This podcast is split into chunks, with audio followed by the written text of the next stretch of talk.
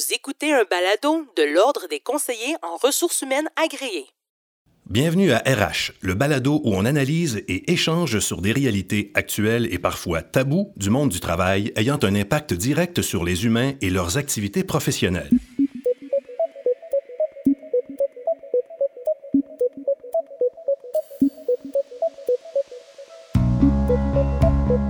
Dans ce spécial COVID-19, nous discutons de plusieurs questions que se posent les employeurs et les employés devant cette situation inédite. Le thème de cet épisode, la gestion des talents durant la COVID-19.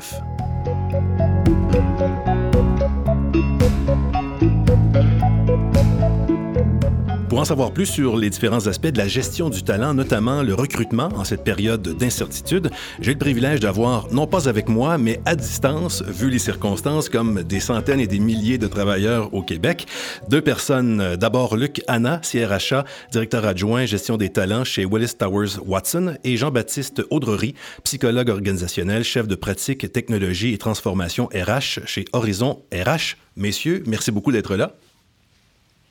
Bonjour. Merci à vous. Donc, euh, c'est. Euh, en fait, on vous remercie d'être là pour deux raisons. Je l'ai dit à mes, précédents, mes précédentes invités, euh, déjà de participer, mais en plus d'être de, dans des sujets qui sont pas tellement traités en ce moment. On n'en a que pour, évidemment, le volet santé publique, euh, le volet euh, humain, mais là, on va s'attarder aux ressources humaines. Et ça, on est un petit peu dans les premiers. Il n'y a pas grand-chose de disponible encore comme contenu, alors vous remercie beaucoup de vous prêter à ce jeu-là. J'ai envie de, commencer avec M. Jean-Baptiste Audrery. Euh, à quoi ressemble le contexte de recrutement? Est-ce qu'on fait du recrutement? Est-ce que tout est mis sur pause? Comment ça se passe?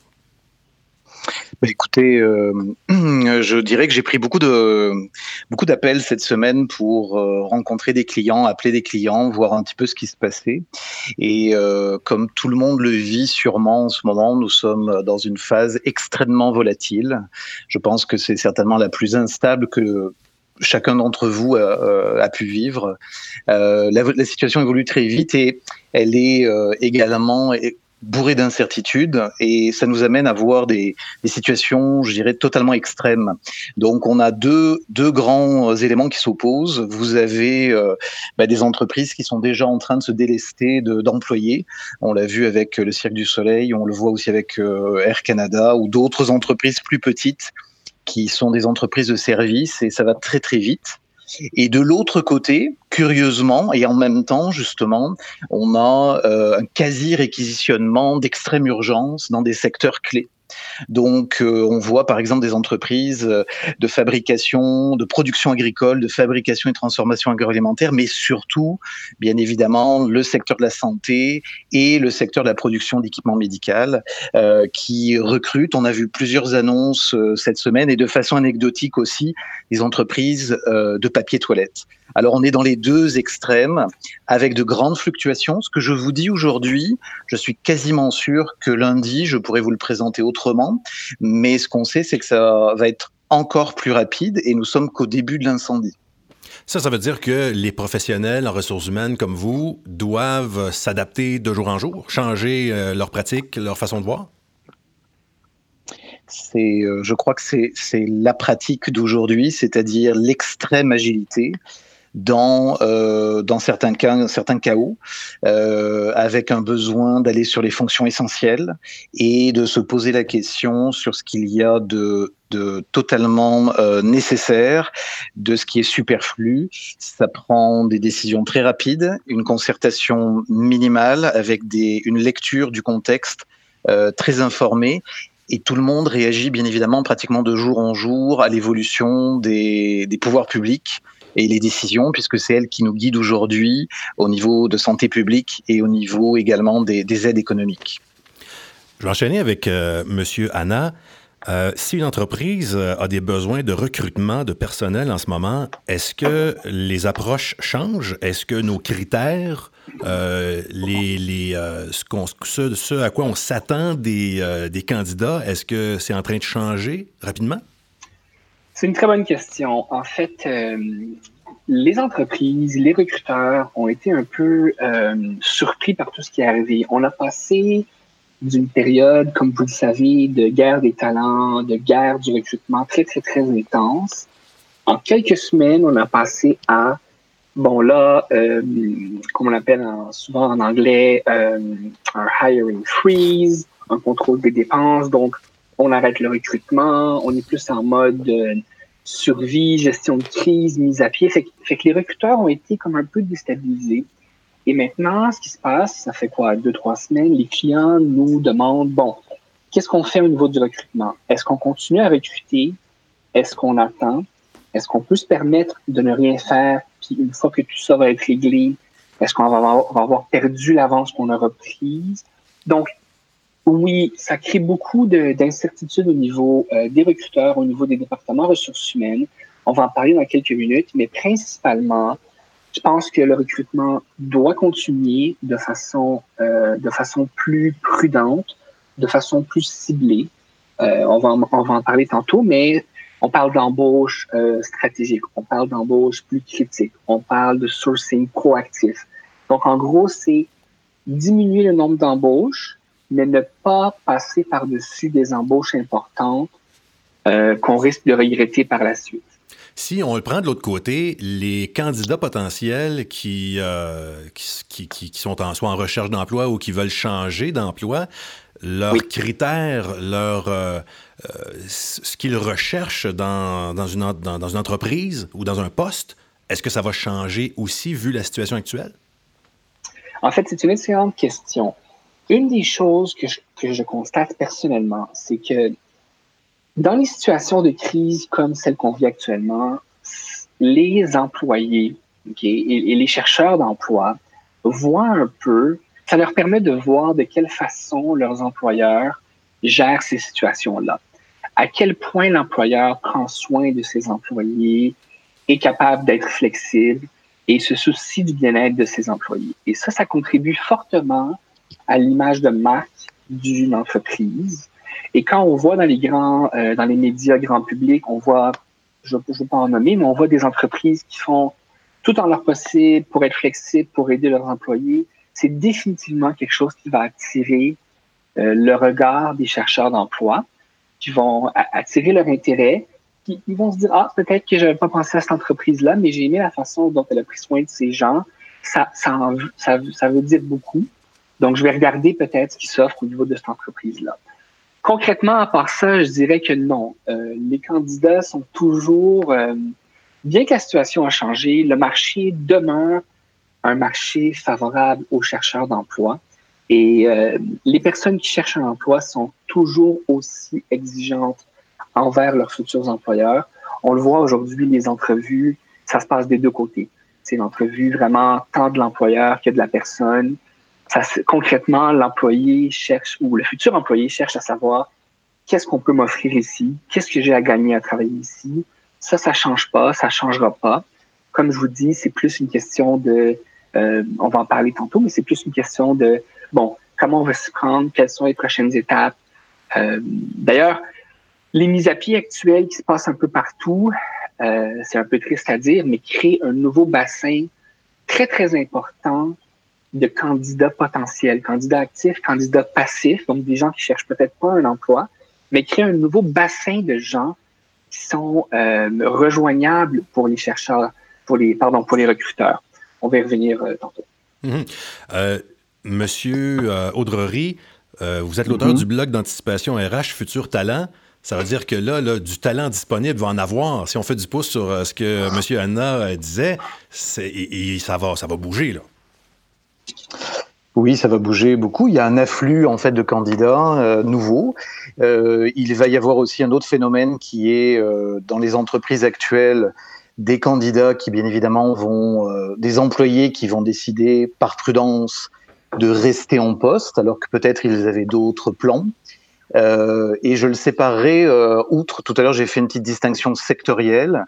je le séparerai parce que ça c'est vraiment l'élément clivant si on est dans le, tourisme et l'hôtellerie aujourd'hui, bien évidemment, il y a très très peu de chances que, euh, j'irai, les entreprises se soucient de recruter.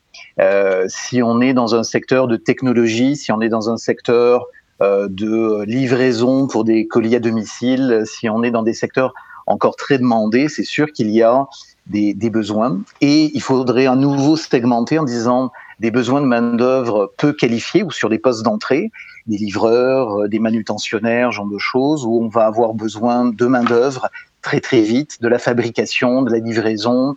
Euh, donc, euh, c'est, c'est, je dirais, les critères ici vont tout simplement ne plus vraiment exister à part les critères minimums, parce que il y aura beaucoup de monde et il va y avoir beaucoup de, beaucoup de, beaucoup de besoins, mais très, très ciblés, très localisés. Sur les professionnels, dans des professionnels hautement qualifiés, sur des postes de cadre très particuliers. Euh, bien évidemment, là, les entreprises seront peut-être un peu moins dans des mesures défensives ou de survie. Dans certains secteurs et sur ces postes-là, on va peut-être être plutôt sur une recherche de stabilisation. Comment on peut euh, stabiliser les choses garder un petit peu les éléments euh, les plus euh, avec du sens, en, ayant le focus, en essayant de passer à travers, en se projetant, se préparant, et d'autres qui vont être carrément offensives. Mais là, je dirais, c'est peut-être un 5%, euh, carrément offensive en disant j'ai des opportunités pour aller chercher les, les, les talents qu'il me manquait. Euh, L'élément à nouveau qui va être en arrière, c'est est-ce que ces entreprises ont aujourd'hui de la liquidité, des marchés, euh, des marchés répétitifs avec des revenus récurrents, ou est-ce qu'ils sont dépendants d'une clientèle qui va être tout simplement disparue pendant quelques jours, quelques semaines, ou, il faut se le dire, si on regarde la Chine, l'Italie, la France ou l'Espagne aujourd'hui, pendant peut-être plusieurs mois?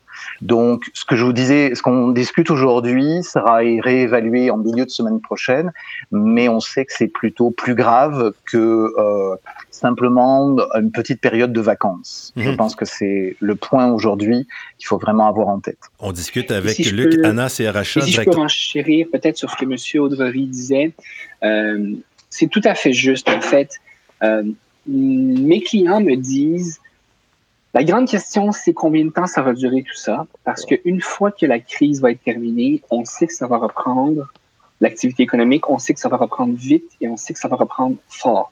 Donc, mes clients me disent, c'est ça la grande question, c'est combien de temps ça va durer? Et puis, d'où l'importance de tout le concept de euh, sourcing proactif, qui a toujours été mis de l'avant, mais qui est encore plus maintenant. Le fait de établir des liens prendre contact avec des candidats potentiels qui sont ou non en recherche d'emploi longtemps d'avance, garder le lien pour que lorsque le, lorsque le besoin se fait sentir, d'avoir déjà des candidats qualifiés qu'on peut contacter rapidement. Parce que ça aussi, c'est un stress additionnel. C'est quand ça va reprendre, il faudra être prêt à rembaucher des gens ou à embaucher des gens. Donc, c'est important de je dis à mes clients personnellement que c'est important de rester très actif, par exemple, sur LinkedIn.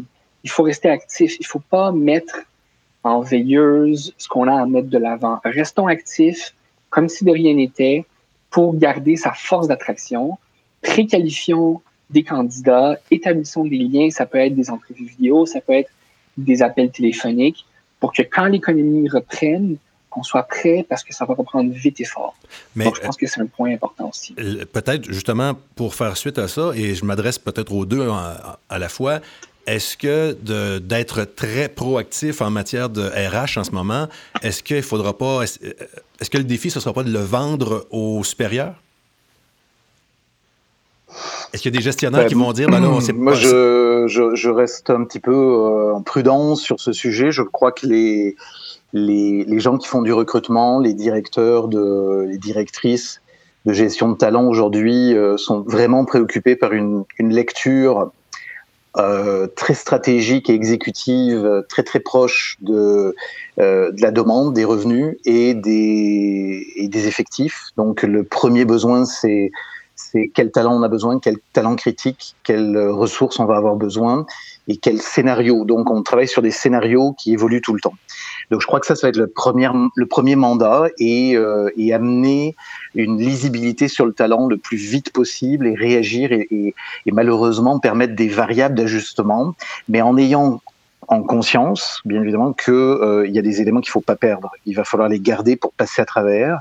Donc, euh, je crois qu'il va y avoir un, ce premier exercice-là, puis un deuxième exercice qui est de rassurer les employés, peut-être même de réaffecter en interne. Il va y avoir à démontrer des nouvelles qualités chez les gens qui font du recrutement, en allant sur euh, sur peut-être la gestion de changement, de l'accompagnement, euh, du coaching des gestionnaires dans certains dans certains éléments. Une fois qu'on a fait une bonne lecture du talent, c'est comment on peut appuyer ces équipes et comment on peut se redéployer assez vite euh, en fonction des nouvelles missions, des nouveaux besoins, des nouveaux défis organisationnels et de livraison, dans certains cas qui vont poser problème et demander beaucoup de réorganisation, réorganisation, réorganisation par vague sur, sur quelques mois. Euh, je pense que c'est ma lecture, en tous les cas, des, de, ce que je vois aujourd'hui. Monsieur Anna, vous Donc, un autre exercice euh, recrutement, et dans quelques cas, du recrutement pur, parce qu'il en restera.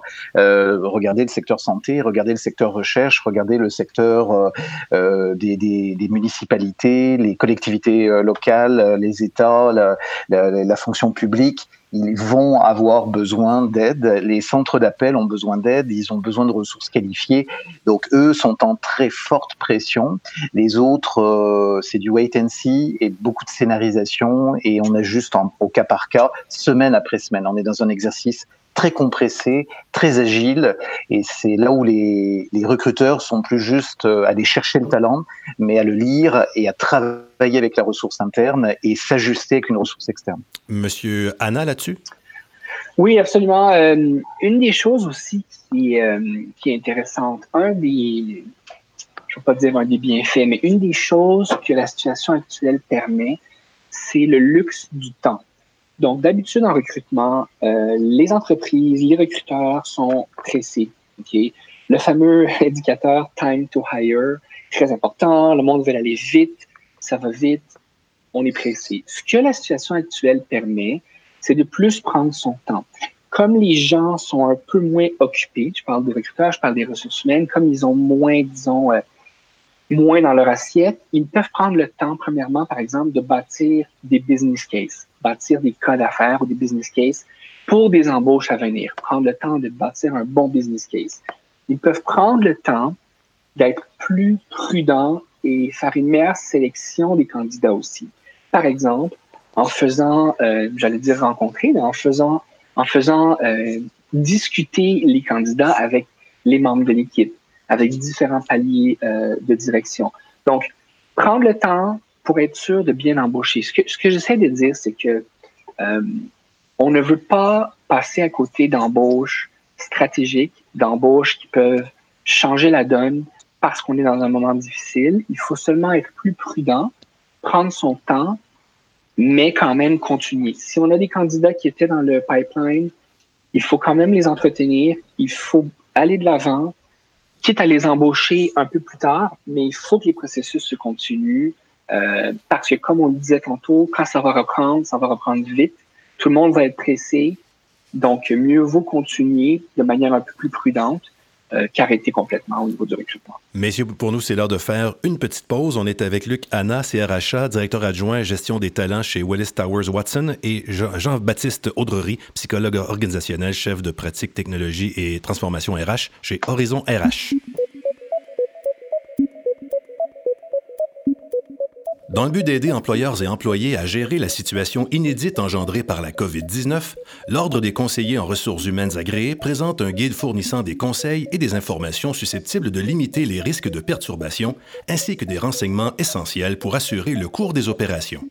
L'Ordre entretiendra des points d'information réguliers avec les professionnels agréés afin de les tenir informés de l'évolution de la situation et les aider à exercer leurs responsabilités en tant que CRHA et CRIA. Ce guide est évolutif. Les données de ce document seront donc mises à jour de façon continue en fonction de l'évolution de la situation. Pour consulter ce guide, visitez le ordrecrha.org. On est de retour pour cette deuxième partie de notre échange avec Luc Anna, CRHA, et Jean-Baptiste Audrery, qui est psychologue organisationnel. Euh, on va se projeter un petit peu euh, dans le futur. Euh, évidemment, on peut difficilement commenter l'actualité parce que ça va varier, ça va, ça va évoluer, si je peux m'exprimer ainsi, d'heure en heure, de jour en jour. Mais si la crise se poursuit, Est-ce que tout ce qu'on vient de dire dans la première partie, est-ce que ça s'envole? Est-ce qu'on le fait encore plus? à quoi ça peut ressembler pour vous? Peut-être avec M. Drury. Euh, ben en fait, euh, je pense que si la crise euh, s'intensifie et, et, perdure, euh, c'est clair que les situations du château de cartes économique vont nous amener à reconsidérer beaucoup de choses. Il y a quand même des fondamentaux euh, importants. Les entreprises d'approvisionnement, les entreprises de distribution, de santé vont rester, bien évidemment, et, et peut-être même les entreprises de technologie les plus robustes parce que les, dans un futur à moyen terme, les organisations ont et viennent d'être éprouvées et viennent de tester leur capacité de travailler à distance avec des modes organisationnels extrêmement flexibles. Euh, avec une, ils ont mesuré ce qui leur manquait et ils viennent ils apprennent en ce moment qu'est-ce qu'ils auraient besoin pour être plus résilients sur leur propre marché, je parle de revenus, mais aussi plus résilients dans les façons de collaborer, de travailler à distance, euh, d'être souple et, de, se, de se garder aligné. Donc euh, la technologie, définitivement, pour du télétravail, mais aussi pour euh, coordonner, nourrir l'information, utile à la prise de décision et à la gestion euh, unifiée des, ressources humaines euh, va être encore au cœur, demain va être encore plus au cœur des organisations performantes. Donc euh, je, crois qu'on a on commence à peine à voir les leçons. Il y en a déjà qui sont assez claires et, et, on va rester vigilant. Et je crois que c'est ce que tout le monde fait aujourd'hui en suivant euh, au jour le jour pratiquement les nouvelles et l'évolution de la situation. Monsieur Doreri a parlé de télétravail. Ça me permet de rappeler à nos auditeurs que euh, moi je suis ici, mais vous êtes à domicile vu les euh, vu les circonstances, comme plusieurs travailleurs québécois le vivent en ce moment. Monsieur Anna, est-ce que ce qu'on vit ici en ce moment au Québec, puis évidemment partout dans le monde, mais est-ce que ça peut devenir une occasion de créer de l'emploi dans certains secteurs? M. Audrey a parlé de certains secteurs où c'était peut-être plus névralgique. Est-ce qu'on peut y voir là, est-ce que, vous, euh, dans les différentes entreprises, pouvez allumer cette lumière-là, si on? Oui, en effet. Euh, la situation actuelle fait réaliser aux organisations euh, certaines choses. Par exemple, si on parle de télétravail, euh, ça fait déjà quelques années que les entreprises du Québec, que nos clients nous demandent, bon, de plus en plus, mes employés s'attendent à pouvoir travailler de la maison. Euh, quelques jours semaine, etc. Qu'est-ce que je peux faire? La police, est-ce que ça me prend une politique? Est-ce que c'est du cas par cas? Donc, euh, c'était des questions euh, qui étaient très, très, très, euh, très populaires. Avec la situation actuelle, bon, ça a un peu forcé les organisations à demander à leurs employés de travailler de la maison. Et puis, on réalise que c'est faisable. On réalise, par contre, que les outils sont pas toujours au rendez-vous. Quand je dis outils, je parle de plateformes technologiques.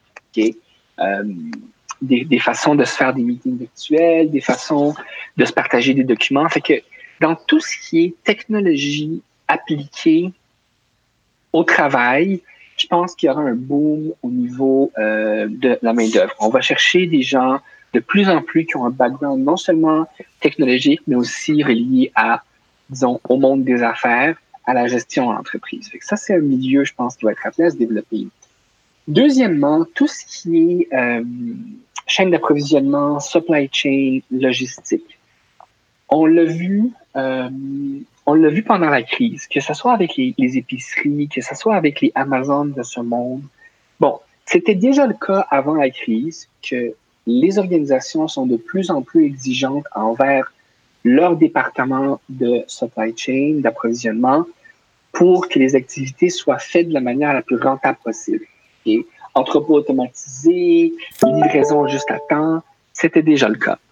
Par contre, je pense qu'avec cette crise, ça, ça l'est encore plus et à la reprise de l'économie, les employeurs vont pas accepter de retourner dans des méthodes moins efficaces.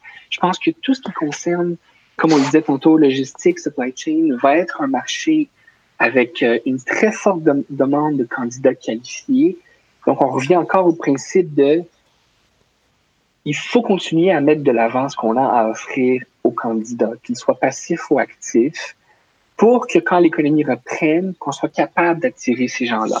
Il y a beaucoup de personnes en ce moment qui sont moins occupées, qui sont plus sur les réseaux sociaux, plus sur LinkedIn, plus en contact avec des chasseurs de tête. C'est une période un peu euh, un peu calme, donc les gens se disent bon, euh, j'ai un peu plus j'ai un peu plus le temps de mettre à jour mon CV, etc. Il faut que les organisations prennent avantage de ça pour mettre de l'avant ce qu'elles ont à offrir lorsque ça va reprendre, parce que oui, il y aura certains secteurs que euh, qui vont changer et qui vont avoir des attentes différentes envers envers leurs employés. Peut-être une question pour les deux. Euh, comment on pourrait faire pour s'assurer vous vouliez-vous ajouter quelque chose sur... Allez-y, oui, André, André, j'aurais voulu, excusez-moi de vous interrompre, mais j'aurais ajouté également que, on le voit d'ailleurs aujourd'hui, le département des TI va être beaucoup sollicité puisque les capacités de réseau, les systèmes informatiques, les équipements, mais aussi euh, les, accès à distance doivent être mis, à jour. Donc on voit que les TI vont être très sollicités. Dans une vague, donc après le télétravail, après avoir travaillé cette solution-là pour pouvoir fonctionner, on va se poser la question de se dire si j'ai moins de liquidité, si le marché est pas revenu, je vais avoir encore plus de façon cruciale à travailler sur l'automatisation de mes processus mhm. et sur la robotisation et notamment avec euh, euh, ce qu'on appelle le robotic process automation. C'était c'est déjà une vague qui avait commencé depuis quelque temps, euh, mais on peut imaginer que dans un futur proche, il y aura des, des pour celles qui le peuvent des besoins d'investissement, des capacités d'investissement dégagées pour avoir cette résilience organisationnelle et technologique qui leur permettra aussi de, retrouver de l'efficacité. Donc des nouveaux modes de travail, des, une répartition des tâches entre l'automatisation et l'homme assez différente, et une prise de conscience comme quoi euh, la technologie est un allié dans des contextes euh, de fragilisation mondiale et qu'il faut la renforcer et la sécuriser. Alors, des nouveaux besoins vont, vont s'exercer. Puis je noterai aussi que on le voit avec l'éducation nationale, euh, tout le monde vient de faire une entrée fracassante dans le domaine de l'éducation en ligne. Donc, euh, ça génère le, le, le, phénix va renaître de ses cendres aussi avec des nouveaux besoins et on ne sait pas quand. C'était la question de tout à l'heure, mais on, on, voit déjà pointer des, des, des réponses. Euh, la question, c'est quand et qui va, se le, qui va le pouvoir et comment. Euh, une dernière question, messieurs. En recrutement, on parle d'expérience candidat. Comment on peut assurer d'avoir une, euh, une expérience candidat de qualité dans les circonstances? Si je peux me lancer, tout commence, je dirais, par, par l'affichage de poste. Et c'est le, c'est souvent le premier contact qu'un chasseur d'emploi euh, a avec une entreprise. Donc, une offre, une, pardon, un affichage de poste qui est clair, qui est attrayant, qui est honnête, ça commence là l'expérience employée. Souvent, les, les affichages de poste nous dirigent vers un site carrière sur lequel appliquer. Euh, D'ailleurs, parenthèse, lorsque les recruteurs sont moins occupés, c'est une excellente occasion d'améliorer et de revoir son site carrière qui est maintenant, euh, écoutez, je vois certaines organisations, c'est rendu un, portail en soi avec des conseils, avec de l'information. C'est rendu excellent, alors qu'il y en a d'autres que c'est purement une page. Bref, ça se continue sur le portail carrière, que l'employé sente qu'il est euh, pris en charge par l'organisation voici comment le processus va se dérouler, voici qui vous allez rencontrer, voici les conseils pour vous préparer aux entrevues, etc., etc., etc. Et après ça, bien sûr, on rentre dans le, plus euh, interpersonnel. Donc, dès les premiers entretiens téléphoniques, et puis ça, ça change pas en temps de crise, tout l'art de communiquer avec un, avec un, euh, un chercheur d'emploi de façon à ce qu'il se sente considéré, il se sente valorisés et ils se sentent pris, euh, pris en charge. Donc, ces petits gestes-là, on appelle ça souvent le, euh, le journey, le journey d'un candidat du moment où il est approché jusqu'aux entrevues face à face, jusqu'à l'offre d'emploi, qu'à chacun de ces moments-là, que l'expérience soit maximale pour le candidat, qu'il ait un seul point de contact, qu'ils soient tenus au courant rapidement après les étapes, après les entrevues.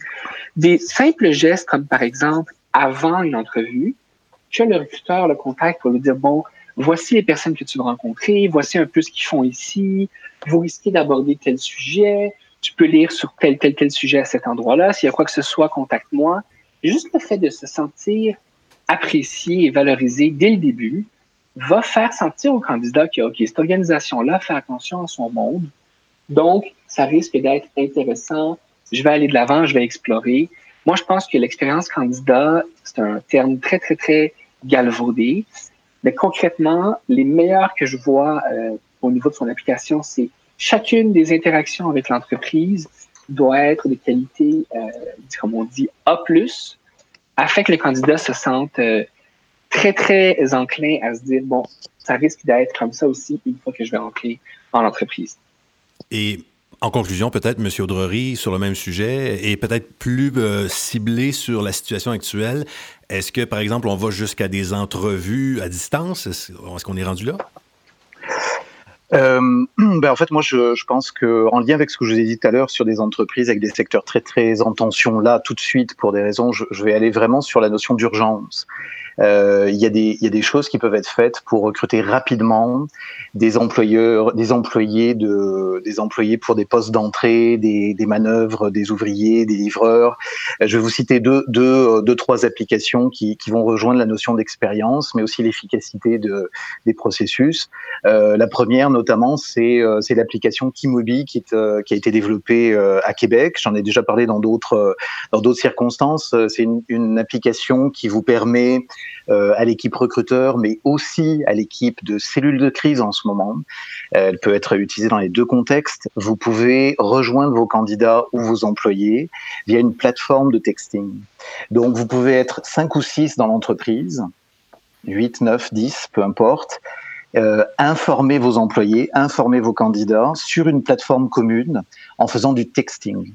Donc, vous pouvez envoyer des messages, faire des suivis, avoir des discussions sur votre laptop d'entreprise à partir de chez vous, puisqu'il y a de fortes chances que vous soyez aussi en travail à distance, pour pouvoir euh, euh, relancer un candidat, le contacter, lui donner une date de démarrage, euh, confirmer avec lui des éléments, valider des questions oui/non et faire le suivi de ces candidats-là. C'est une plateforme que je vous invite à découvrir dans un contexte de gestion de crise, dans un contexte de recrutement pour des employés peu qualifiés où vous avez besoin de les rejoindre vite. Donc Kimobi, K-I-M-O-B-Y, mhm. euh, c'est très facile d'utilisation, c'est installable, c'est pour ça que je vous en parle installable en quelques heures à peine.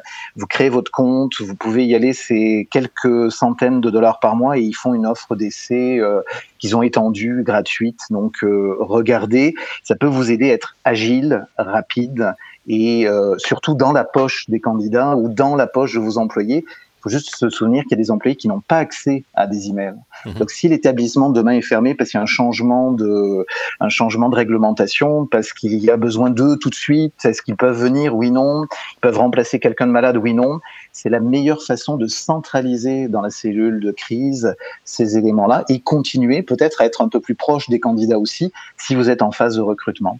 Deuxième, je, je, je prendrai pas trop de temps. Deuxième, c'est de faire du recrutement sans CV c'est très populaire dans les emplois aussi euh, d'entrée de, sur des postes postes d'entrée. Euh, dans le domaine de la santé, il doit y avoir aujourd'hui des centaines de demandes. Et vous avez besoin de façon géolocalisée très très rapidement de trouver les, les candidats doivent trouver un emploi mhm. au meilleur taux horaire si possible et donc ils peuvent voir ça sur l'application qui s'appelle Happy Here a-P-P-Y-H-E-R-E, euh, et qui a été développé, qui, qui permet un recrutement ultra accéléré, simplifié. Si vous êtes en demande d'employés de, de, très très rapides, regardez cette solution vous allez passer par des montagnes russes, vous allez avoir des besoins croissants et variables. Elle peut vous aider à recruter. Et le dernier, si vous êtes en région en particulier ou si vous avez besoin de recruter pour une entreprise de transformation agroalimentaire, vous avez une papier toilette, on en parlait tout à l'heure, peu importe, vous avez un afflux de besoins, vous ne savez pas où sont les candidats, mais vous ne pouvez pas faire un salon de l'emploi, vous ne pouvez plus tenir de, d'activités publiques. Il existe une plateforme qui s'appelle Mouse at Work euh, qui permet du matching de candidats avec les entreprises et, les offres d'emploi. Ça utilise l'intelligence artificielle également, euh, comme Happy Here, et qui vous permet d'organiser une foire de l'emploi rapide, efficace et mettre en relation les candidats avec les entreprises. Mhm. C'est certainement la meilleure façon de réagir vite répondre à la demande et peut-être aider les organisations à pouvoir euh, travailler dans un environnement euh, où elles vont livrer ce qu'elles ont à livrer dans un besoin euh, très rapide. Donc voilà trois, applications qui peuvent être utiles très rapidement, peu coûteux, abordables et déployables très très rapidement. Donc une sélection là qu'on vous fait pour vraiment cibler au cœur de, des préoccupations d'aujourd'hui. Messieurs, merci beaucoup. Luc Anna, CRHA et Jean-Baptiste Audrery, psychologue organisationnel. On a pu, grâce à vous, constater que non seulement on pouvait continuer de recruter, mais aussi de bien le faire pendant cette période de crise. Merci beaucoup. Merci à vous. Merci à vous.